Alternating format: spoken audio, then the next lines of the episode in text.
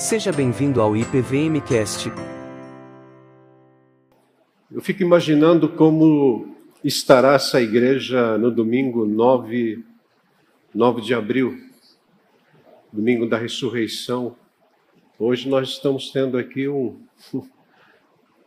Olha, vai, nós vamos ter problemas, mas problemas bons, né? Com a graça de Deus. Hoje nós estamos encerrando essa série, A Igreja como Ela é. Foram oito mensagens. Oito mensagens que mexeram profundamente com, com a nossa comunidade, com a nossa igreja. E eu queria, antes de mais nada, orar pedindo a bênção do Senhor para esse momento tão especial que estamos vivendo aqui. Senhor, nas tuas mãos eu entrego a minha vida. O Senhor me conhece, conhece minhas limitações, sabe de fato quem eu sou, mas eu quero pedir que, para a glória do nome de Jesus, o Senhor esteja me usando nesta noite para falar desse tema tão necessário nesses dias. Que o Senhor abençoe a mim, aqueles que estarão ouvindo aqui, aqueles que estão acompanhando essa transmissão agora ou depois. Que haja, Senhor, que haja no nosso coração um despertar da tua palavra para aquilo que devemos fazer. Oramos para a glória de Jesus. Amém e amém. Hospitalidade.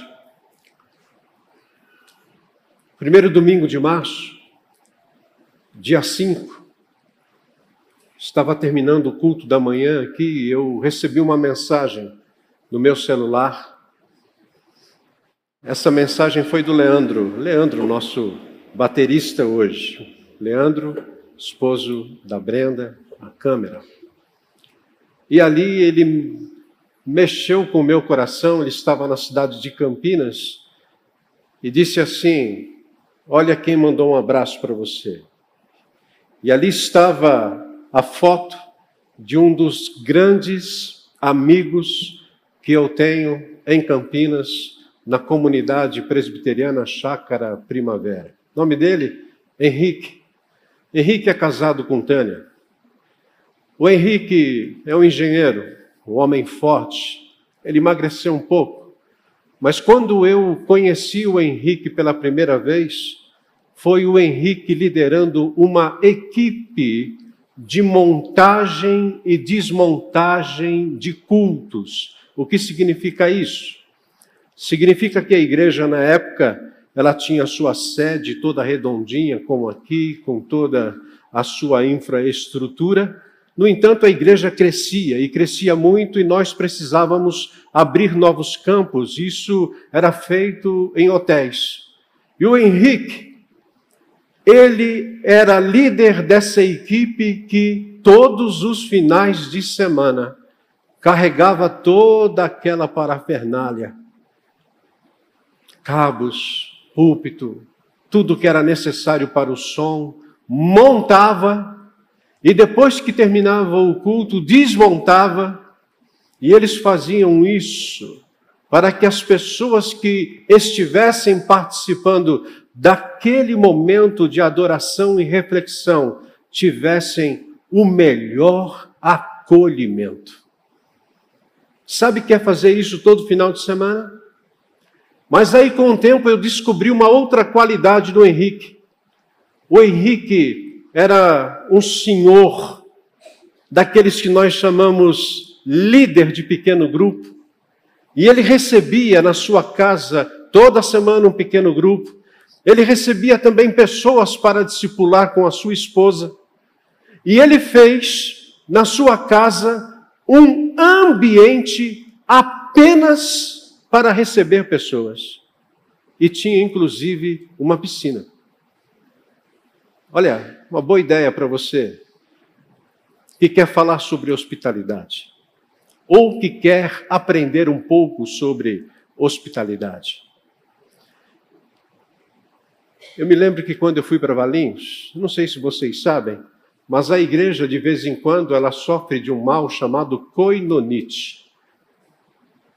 Quem fala muito, quem usou muito esse termo foi Peter Wagner, um pastor, um teólogo. Ele disse que a coinonite é quando a igreja ela, assim, ela, ela, ela começa a crescer e de repente ela deixa de dar atenção a alguns detalhes importantes da sua comunhão, porque coinonia na Bíblia é comunhão. Coinonite é uma inflamação da comunhão. E essa inflamação muitas vezes ela esbarra naquilo que nós chamamos hospitalidade, acolhimento. E em Valinho estava passando por isso. E eu cheguei e comecei a trabalhar junto com a minha família naquela igreja. E depois de seis meses que a gente já estava ali, lidando com aquelas pessoas, eu fiz uma proposta. Vamos melhorar o nosso acolhimento e a nossa hospitalidade? Eles olharam para mim, agora com um pouco mais de confiança, e disseram: Vamos, vamos melhorar isso aqui. E eu disse: Então eu preciso de pelo menos seis casas. E eles começaram a olhar para mim assim, do tipo, aquele olhar, e agora? Quem é que vai ceder uma casa para nós começarmos a melhorar essa questão de comunhão? Com todo o respeito e amor que eu tenho por aqueles, e eu sei que tem alguns que sempre nos acompanham aqui, nenhum membro da igreja abriu a porta. No entanto, em seis meses, nós já estávamos recebendo pessoas, novas pessoas, e essas novas pessoas, elas disseram: Eu vou abrir a minha, por minha porta, minha casa, pode? Eu falei: Pode. Eu também quero abrir, pode? Pode. E aí aconteceu um fato interessante que vocês vão ver, pelo menos em algumas fotos. Acompanhe essas fotos. Aqueles que estão aqui, é só olhar ali naquela TV. E você que está sentado, veja aí o que, que deu esse negócio. Isso aí é um pequeno grupo. Ah, volta anterior. Isso. Era um frio terrível aí. Nós estávamos iniciando isso em julho. Olha o que, que deu. Tinha gente até de cobertor. A segunda foto. Esse menino que está aí aparecendo, ele tinha chegado na igreja e falou para mim assim: Eduardo, eu quero ser pastor. E aí vocês já viram o Gustavo falando aqui que para ser pastor precisa no mínimo três anos. Ele está agora no primeiro ano do seminário SPS lá em Campinas. Manda outra foto. Esse aí é um pequeno grupo que foi na casa de uma irmã que estava frequentando a igreja, cujo marido é cego, cego. E ele dizia: Pastor, muito obrigado, porque a minha casa agora, apesar de eu não enxergar, eu posso ver o poder de Deus acontecendo aqui toda semana. Sabe o que é isso? A outra foto. Esse menino aí sou eu que estou na frente. Né? É, eu estou numa casa cuja irmã, uma senhora já, ela disse assim: todo mundo tem agora esse negócio de acolhimento, hospitalidade. Por que, que você não faz na minha casa? A casa dela era muito pequena. Aí eu disse para ela, irmã, que tal a gente fazer durante a semana à tarde com o grupo que a senhora arrumar? Olha o grupo que ela arrumou. Toda semana a gente lia a Bíblia, a gente cantava, a gente fazia aquilo que é um acolhimento, uma hospitalidade. Isso foi incrível. E os jovens? Também, olha aí, não cabia em casas, então a gente tinha que fazer esse acolhimento na igreja. Ok, olha para mim agora. Quando nós pensamos em hospitalidade, eu entendo que isso é um dom. E o possuidor deste dom espiritual, ele é poderosamente motivado por Deus para suprir a necessidade que o outro sente do acolhimento fraterno. Então, é, é você que percebe que alguém está precisando de você, talvez da sua casa, e você vai em direção a ele e diz assim: Eu vou te ajudar. Em outras palavras, é uma disposição em benefício do outro. Está na Bíblia, pastor. Nós temos muitos exemplos na Bíblia. Um deles, por exemplo, é o apóstolo Paulo que vai dizer para mim e para você, em Romanos capítulo 12, versículo 13, as seguintes palavras. Acompanhe aí no telão. compartilhem o que vocês têm com os santos em suas necessidades. Ponto. É para compartilhar o que você tem. Mas aí ele, ele segue dizendo: pratiquem a hospitalidade. Olha que palavra especial de Paulo. Não é a questão apenas de compartilhar o que você tem ou o que o outro precisa, mas é você também praticar a hospitalidade. Portanto, a hospitalidade eh, bíblica significa muito mais do que um convite para eu tomar um café, um bolo na sua casa.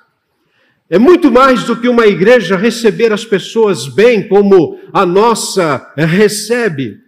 Mostrar Hospitalidade requer uma casa aberta, um horário aberto, ouvidos abertos e também a carteira aberta. Se você é membro aqui da IPVM, e se você não é, talvez é de outra igreja, quem sabe você pode levar essa proposta para casa.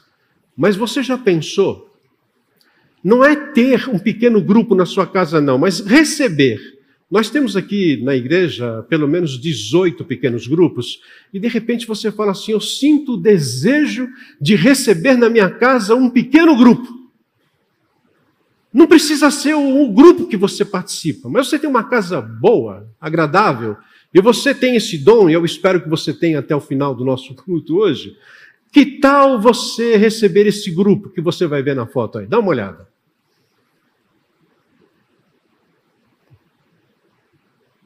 Aí, ó, não, o outro. Esse aí é o grupo jovem. É, é, essas fotos, gente, é de celular, a resolução é baixa, não é nada assim, né? Mas dá para você ver que nós temos aí pelo menos uns 20 pequeno grupo de jovens. Você podia receber, comprar uma pizza para essa turma, eles comem demais. Eu quero dizer que eu recebi também, junto com esse, essa foto, o vídeo desse pessoal cantando. É, deve ter aí uns cinco, seis musicistas. Eu diria que, e aqui eu vou arrumar problema para mim, né? Fazer o quê? Mas a, a gente tem que ter coragem para falar o que vai falar. Eu tiraria essa turma daqui e começaria uma igreja só com eles. É muita gente boa junto. Ah, pastor, eu não gosto muito, eu prefiro casais. Então, que tal você receber esse outro grupo? Olha aí, um grupo de casais aí. Bonito, né? Eduardo, onde você quer chegar? Volta para mim aqui agora. Diferente de muitos mineiros, eu sou paulistano da Gema. Às vezes eu me sinto aqui, todo mundo fala tão bem de Minas, que eu falo, meu Deus, eu sou o único paulistano nessa igreja. Eu sou paulistano da gema. Agora, por mais que digam que São Paulo é uma cidade acolhedora, e se você pesquisar, basta você colocar no Google, por exemplo, você vai notar comigo, chegar à conclusão de que São Paulo não é uma cidade, ela nunca está entre as cidades mais acolhedoras. E os que moram nesta cidade, e nós que estamos aqui na Zona Sul, nós sabemos que essa metrópole cinzenta, repleta de arranha-céus, cujos habitantes vivem sempre apressados e mal-humorados, haja vista, por exemplo, da minha casa aqui, que são menos de 5 quilômetros, no dia que nós tivemos o metrô é, com a sua greve foi uma hora e quinze de trajeto. Eu vim falando aleluia o, te o tempo todo. É, é, a gente não investe, por favor, no acolhimento de outros. Não investe. Se eu tivesse um irmão nesse dia, que foi quinta e sexta, se não me engano, Algum irmão que ligasse para mim e nós, onde você está? Estou aqui no trânsito, maluco, está perto de casa. Encosta o carro, vem tomar um café, fica aqui. mas ninguém me ligou.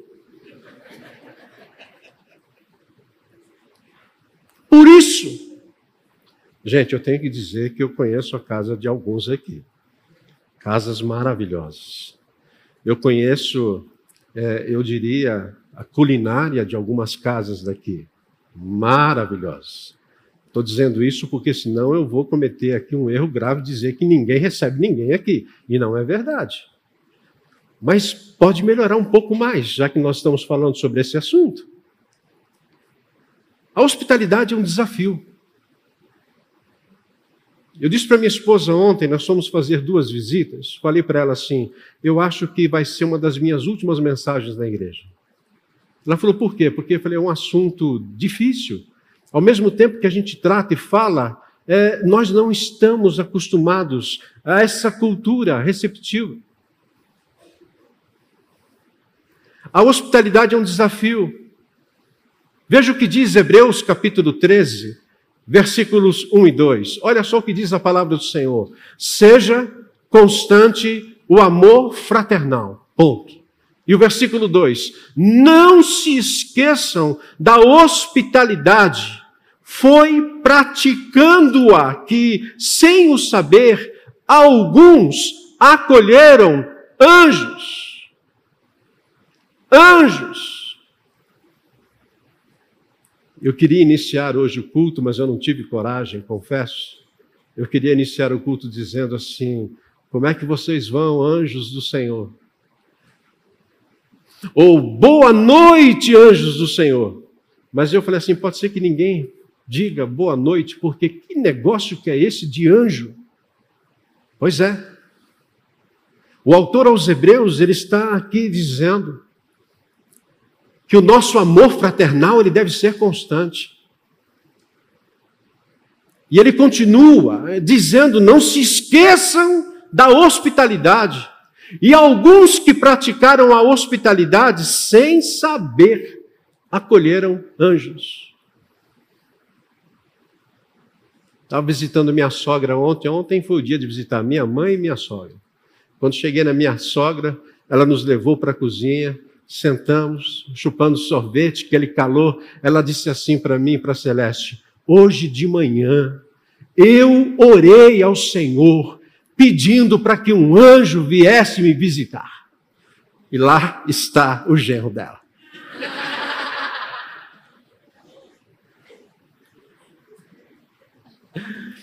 Compreender Hebreus 13, que é a nossa função aqui, é a nossa tarefa, é fundamental você conhecer o contexto. Porque senão eu ficaria apenas nesses dois versículos e podia até mesmo fechar o computador e dizer para vocês assim: ok, gente, ouvimos a respeito disso, pratiquem hospitalidade e vamos para casa. Sejam bênção. Mas não. O, o contexto de Hebreus 13, que começa no 12, ele é fantástico. Por exemplo, o capítulo 12, versículo 28, que você pode acompanhar, é, diz assim: Portanto, já que estamos recebendo um reino inabalável, sejamos agradecidos e assim adoremos a Deus de modo aceitável, com reverência e temor, pois o nosso Deus é um Deus fogo consumidor. Aí você olha para isso e fala assim: rapaz, que negócio estranho é esse? Deus é um fogo consumidor. Gente, preste atenção nisso. A Bíblia diz que nós fomos é, transplantados do reino das trevas para o reino da luz. Nós temos uma nova vida.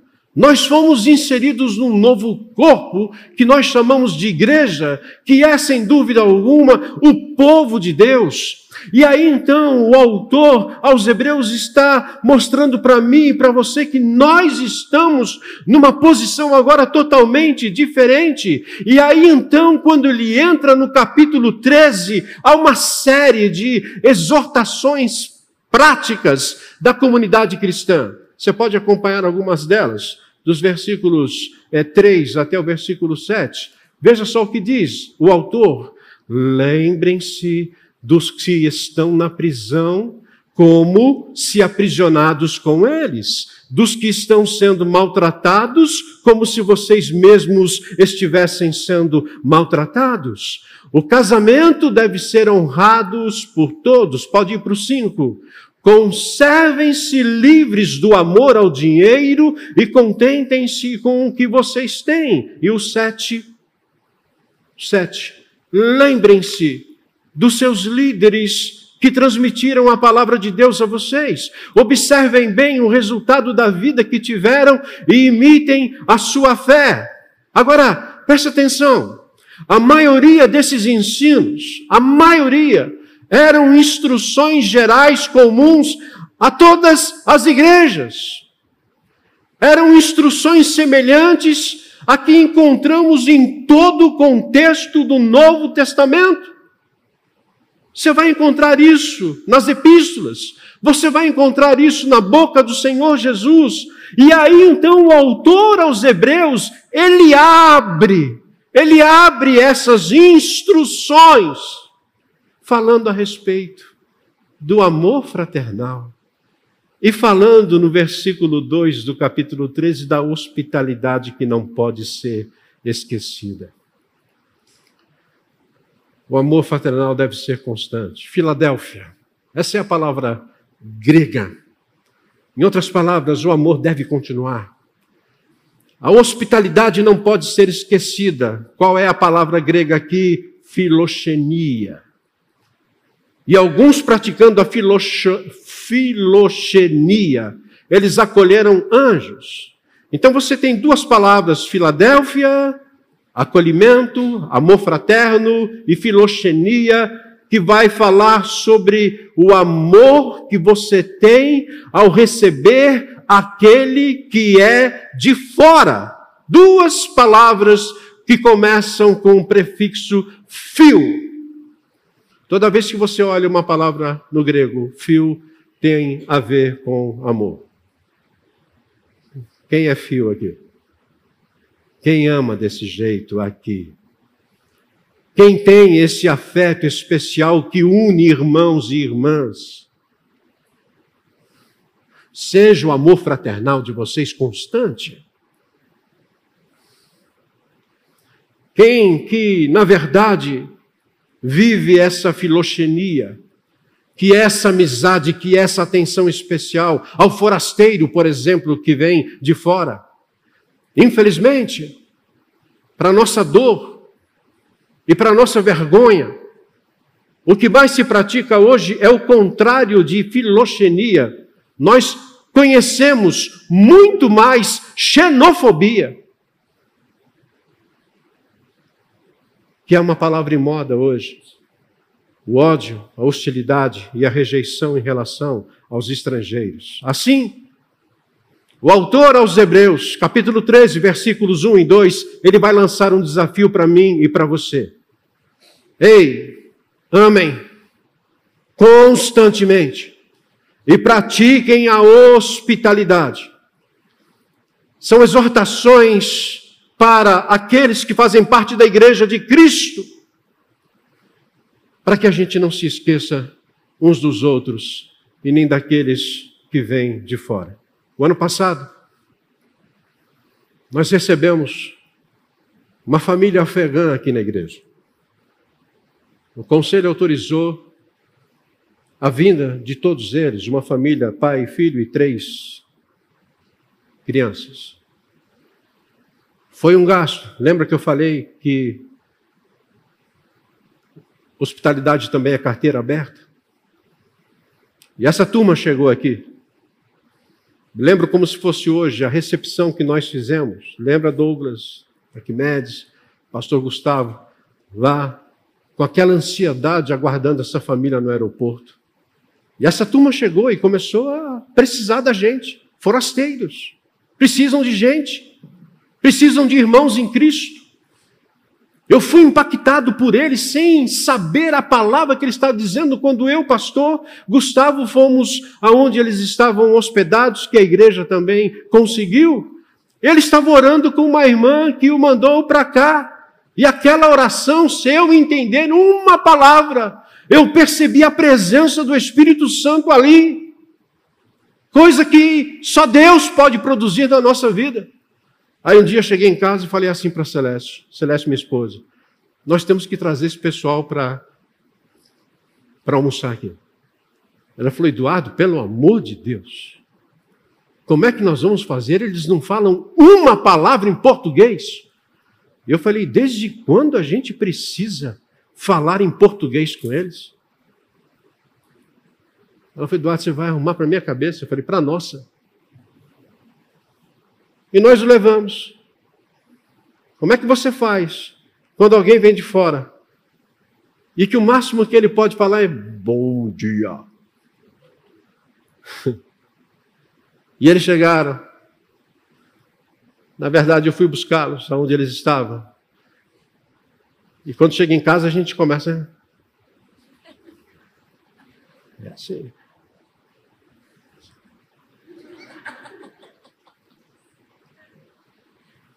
Aí quando sentaram, começaram. Aí começou a nossa comunicação. Hum. Hum. Meu querido, pode ser de onde for. Quando você se assenta com alguém à mesa, se você tiver uma boa comida, você vai conseguir se comunicar. Foi uma bênção. Pratiquem a filoxenia. Isso vai nos levar ao segundo ponto. A hospitalidade não é apenas um desafio, mas é também uma via abençoada de mão dupla. Mão dupla. Você abençoa. E você é abençoado. O autor aos Hebreus, após exortar que nós devemos praticar o amor fraternal e a hospitalidade, ele inclui a afirmação que você, na hora que leu o texto comigo, você ficou assim: hum, que negócio que é esse de anjo? Pois ele disse: foi praticando a hospitalidade que, sem saber, alguns acolheram anjos. O que, que é isso, Eduardo? Pois eu explico. É quase certo que essa frase faz alusão à história de Abraão em Gênesis capítulo 18, versículos 1 a 16, que você pode depois ler na sua casa. Mas o que o autor aos Hebreus está dizendo olhando para Gênesis capítulo 18, é que foi numa daquelas tardes quentíssimas que Abraão, centenário Abraão, sim, ele estava com 100 anos, sentado no frescor daquela tarde quente, olhando, até que ele vê três pessoas. E o texto lá diz que ele que estava sentado à entrada da sua tenda, quando ele viu esses três homens, ele corre para cumprimentá-los. Ele se prostra perante eles. Depois vocês vão ver por que, que ele se prostra. Ele lhes fornece água para lavar os pés, dá-lhes um lugar para descansar, alimenta aqueles homens com um banquete de qualidade, com pão, com carne, com laticínios que foi preparado ali pela Sara e leva-os de volta à estrada quando eles vão embora. Ok, Eduardo, que bonito isso. Abraão, ele era acolhedor, hospitaleiro, mas você disse que a hospitalidade, ela tem uma via de mão dupla. Ele foi e abençoou. Quando esses três homens estavam indo embora, eles disseram para Abraão: diga para Sara que ela vai ser mãe.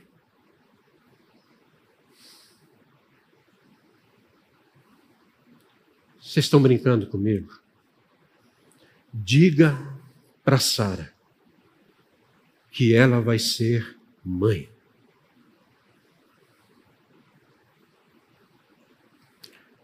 Quando você abre a sua casa para abençoar alguém, você pode ter certeza de que alguma, de alguma maneira, você também será abençoado.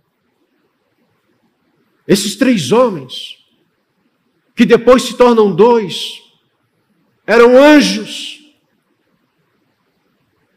O autor aos Hebreus não usou a história de Abraão, e eu não quero que você leve essa interpretação um pouco diferenciada para casa, do tipo, quer dizer que nós não podemos perder a oportunidade da experiência sobrenatural de ter um extraterrestre em casa. Não, não, não é isso que está dizendo o texto. O texto apenas está dizendo para você e para mim: sejam como Abraão, sejam hospitaleiros em outras palavras, cultivem um lar receptivo e uma vida que abençoa outras pessoas. Meus queridos, Deus pode usar a prática da hospitalidade para levar alguns anjos, e anjos na Bíblia é ângelos, que significa mensageiros de Deus. Deus pode usar dessa prática para levar na sua casa mensageiros dele para abençoar a sua vida. Mas por experiência, eu quero dizer para você, por experiência, que às vezes a gente hospeda anjos, mas às vezes o acolhimento, o hospedeiro ou a hospedeira também são anjos. Quando eu iniciei meu ministério, e início de ministério é muito difícil, eu tinha largado tudo aquilo que eu fazia por causa de Jesus, tudo. Eu trabalhava na área de edificação civil. E um dia eu disse para minha esposa: eu vou largar tudo isso para ser pastor. E o início, muito difícil. E eu queria fazer um treinamento para aquilo que eu considerava ser importante para o meu ministério. E esse treinamento, a oportunidade chegou, só que ia acontecer em Goiânia. E eu estava em São Paulo. E você tinha que ter recursos para pagar a viagem, a inscrição e a hospedagem. E eu não podia falar para a igreja, porque nós estávamos praticamente plantando uma igreja, uma igreja com, com poucos recursos. Não daria para eu chegar lá e dizer, pessoal, me ajudem a fazer uma viagem para Goiânia, para que eu faça um treinamento que vai abençoar vocês? Não, eu não podia fazer isso. Não devia. Juntei tudo que eu tinha e eu consegui o dinheiro para fazer a inscrição e também para pagar a minha passagem ida e volta. Peguei a mala, fiz a mala, conversei com alguns amigos e eles me disseram: quando você chegar em Goiânia, você vai ser abençoado. Eu falei, como?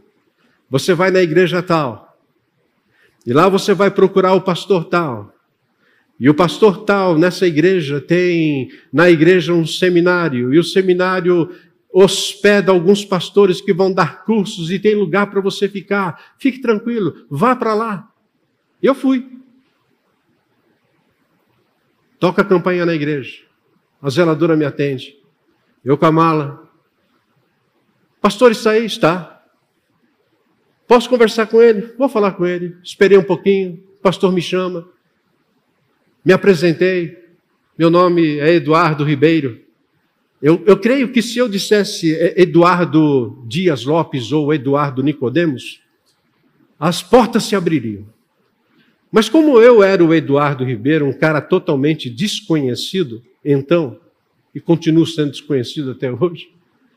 Mas eu cheguei e falei assim: meu querido, tudo bem? Eu estou aqui em Goiânia porque eu quero fazer o treinamento numa igreja tal, e esse treinamento vai ser muito importante para o meu ministério.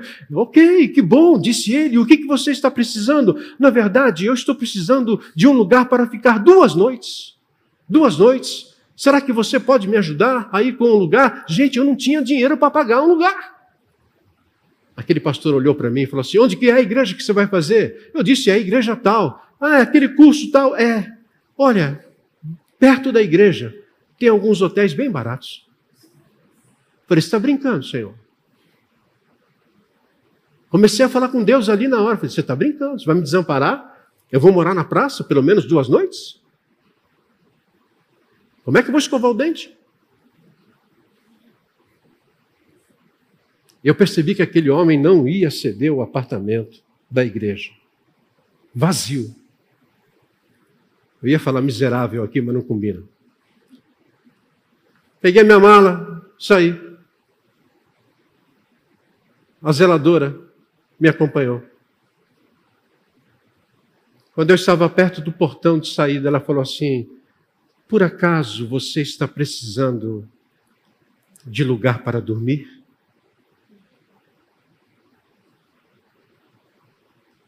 Eu quase perguntei para ela: Como que a senhora sabe disso?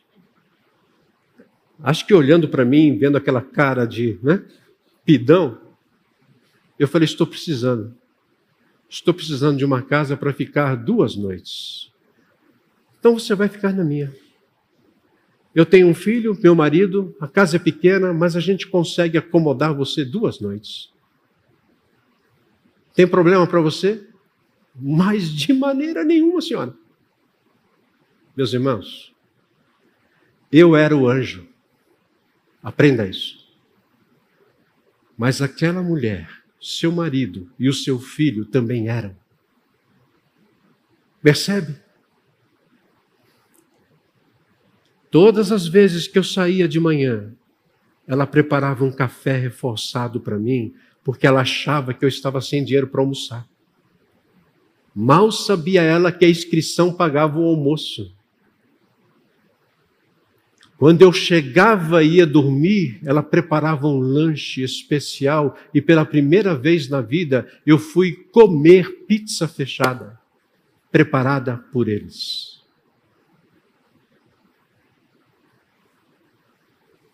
Terceiro lugar, a hospitalidade é uma ação de toda a igreja, não é de alguns. A hospitalidade seria daquele pastor que não fez o que deveria ter feito. Ele podia ter pego o telefone e falar: Quem que é esse Eduardo aí? Alguém conhece? Mas não, ele perdeu a grande oportunidade de ser acolhedor, de olhar para a Bíblia e de saber aquilo que ele deveria fazer. Por quê? Porque o Novo Testamento apresenta a hospitalidade como sendo de grande importância, didática e sacrificial. Quando o apóstolo Paulo disse: compartilhem o que vocês têm com os santos em suas necessidades, quando ele disse pratiquem a hospitalidade, ele estava falando para todos.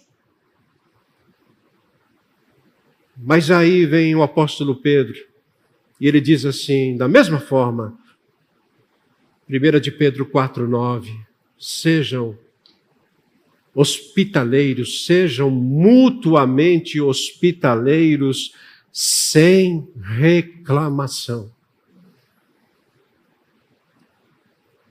Paulo ainda vai dizer que os presbíteros ou pastores devem ser caracterizados pela hospitalidade. Colegas presbíteros, colegas pastores, 1 Timóteo 3,2 diz que nós devemos ser hospitaleiros. Por quê, Eduardo? É porque aqueles que estão chegando na igreja, nós precisamos receber e eles estão querendo saber como é que é a sua vida na sua casa, com a sua família. Sabia disso? Há uma curiosidade no ar. 1 Timóteo 5,10 diz que as mulheres mais experientes da igreja devem ser hospitaleiras. Por quê, pastor? Talvez pelo mesmo motivo.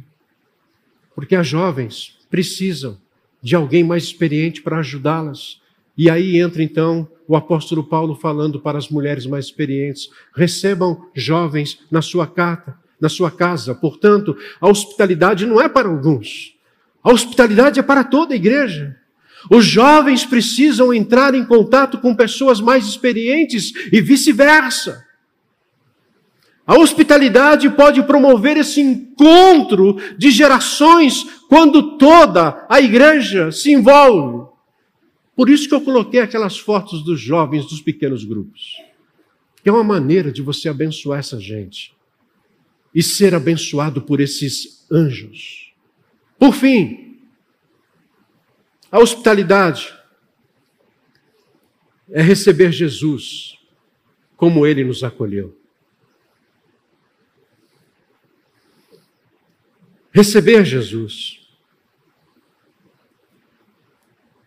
Jesus foi recebido em algumas casas, embora Vale a pena a gente ressaltar, eu não vou ter tempo de entrar em alguns assuntos aqui, embora nem sempre tenha sido recebido como ele deveria. Por isso que quando demonstramos esse amor prático pelos de dentro e pelos de fora, nós procuramos fazer aquilo que Jesus nos ensinou. E o que foi que Jesus nos ensinou? Jesus disse assim, lá em Mateus capítulo 5: Se vocês amardes aqueles que vos amam, que recompensa vocês têm? E se vocês saudarem apenas os vossos irmãos, o que, que vocês estão fazendo demais? Os gentios, ou as pessoas que não são da igreja, fazem a mesma coisa. E às vezes fazem melhor que a gente.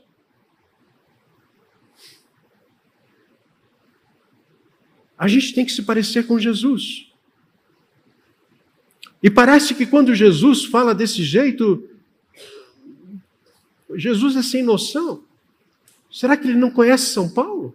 Conhece? Mas ele disse também, e aqui você pode acompanhar esse texto lá em Mateus capítulo 25, 41 a 43, é, o texto ele é muito forte. Porque o texto diz assim: Então o rei dirá aos que estiverem à sua esquerda: Apartai-vos de mim, malditos, para o fogo eterno, preparado para o diabo e seus anjos. Por quê? Porque eu tive fome e não me destes de comer. Eu tive sede e não me destes de beber. Sendo forasteiro, não me hospedastes. Estando nu, não me vestistes. Achando-me enfermo e preso, não fostes ver-me. Jesus está falando aqui de hospitalidade. E é interessante que, dentro desse contexto, ele diz que quando nós acolhemos alguém nessa situação, Jesus diz que nós estamos acolhendo a Ele. A Ele. Mas o principal é nós entendermos que Jesus veio até nós e nos acolheu. E digo a você, Ele nos acolheu, Ele nos amou e nos acolherá e amará até o fim. Quando Jesus morreu naquela cruz por mim e por você, Ele estava acolhendo você. Ele estava acolhendo você para a casa do Pai. Entende? A igreja é o lugar do acolhimento de Jesus. Não é um lugar só social, não, gente. É aqui que Jesus nos acolhe. Aliás, quando a gente pensa em Jesus, a gente tem que pensar nas palavras quando ele mesmo disse: Ei, não se turbem o coração de vocês. Creiam em Deus e creiam também em mim. Na casa de meu pai há muitas moradas. Porque se assim não fora, eu vou teria dito, porque eu vou preparar lugar para vocês. E quando eu for e preparar e voltar, eu vou levar vocês para mim mesmo, para aonde eu estiver vocês estejam comigo. Hoje, você é recebido na igreja por um pastor, por irmãos, você é recebido por aqueles que têm esse dom de nos levar à adoração. Mas imagine você quando nós fomos recebidos pelo Senhor Jesus. Para refletir, refletir e praticar. A primeira aplicação que eu tenho para o seu e para o meu coração nesta última mensagem das, desta série. Deixa eu perguntar para você. A nossa agenda nossa agenda atual, o nosso calendário, ele permite o tempo para nós sermos hospitaleiros? Ou nós estamos envolvidos de tal forma, de tal forma, inclusive com a igreja, que nós não temos tempo para isso? Eu tenho visto muita gente fazendo da igreja um ídolo. Tome cuidado. Tome cuidado. Ao passo de que nós podemos abençoar pessoas, acolhendo e praticando a hospitalidade. Em segundo lugar, a prática da hospitalidade é altamente evangelística e discipuladora.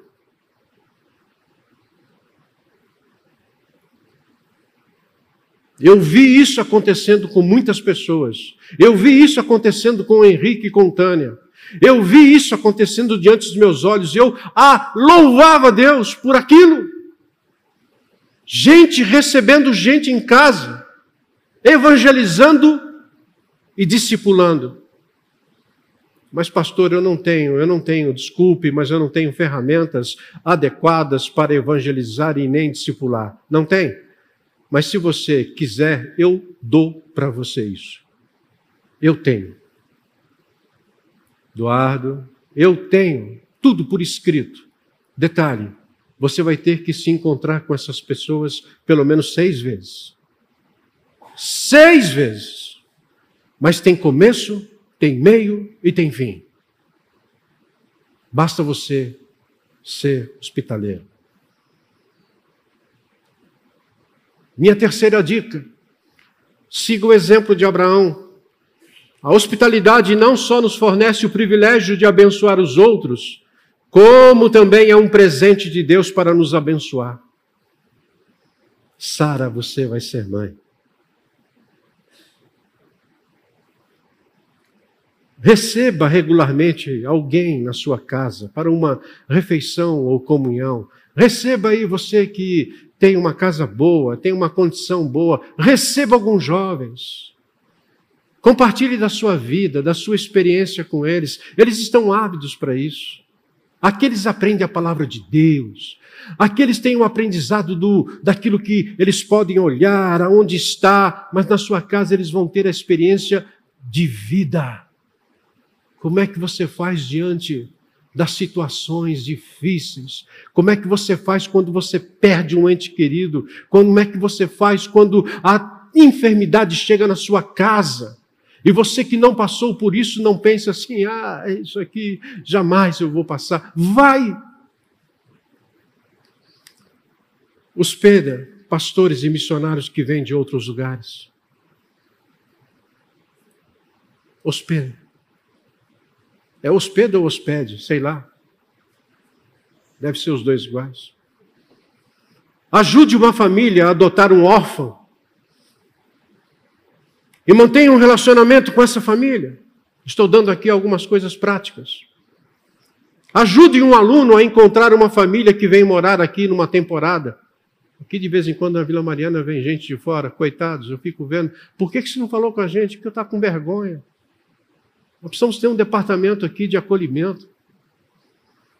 Procure saber se há algum refugiado precisando de ajuda. Tome todas as precauções, mas essa é a nossa obrigação.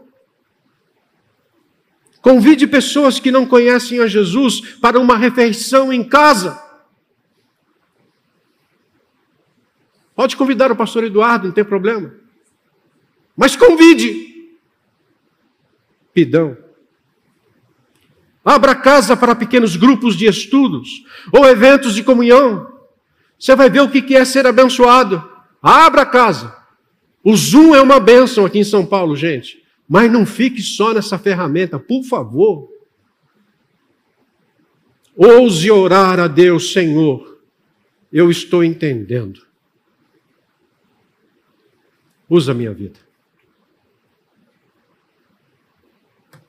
Se você tem facilidade com a hospitalidade, louvado seja o nome de Deus. Se você ainda não tem, está lançado o desafio. Por quê?